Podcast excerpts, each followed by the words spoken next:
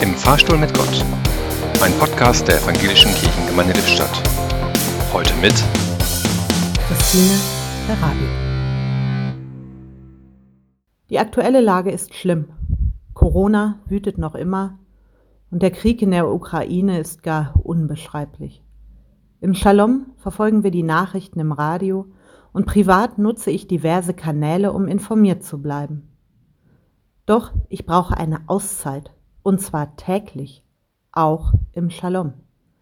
In der offenen Kinder- und Jugendarbeit haben Pandemie und Krieg ihren Platz.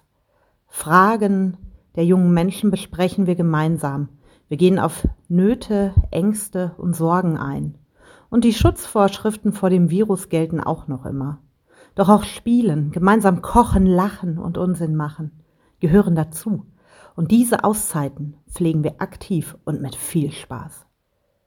Wir können anderen nur helfen und sie unterstützen, wenn wir gut auf uns acht geben. Niemandem ist geholfen, wenn auch wir ausfallen. Das gilt besonders für Kinder und Jugendliche. Nur wenn sie Zeit für sich, Zeit zum Spielen und Toben haben, geht es ihnen gut.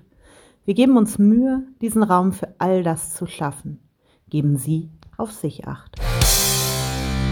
Im Fahrstuhl stand heute Christine Darabi.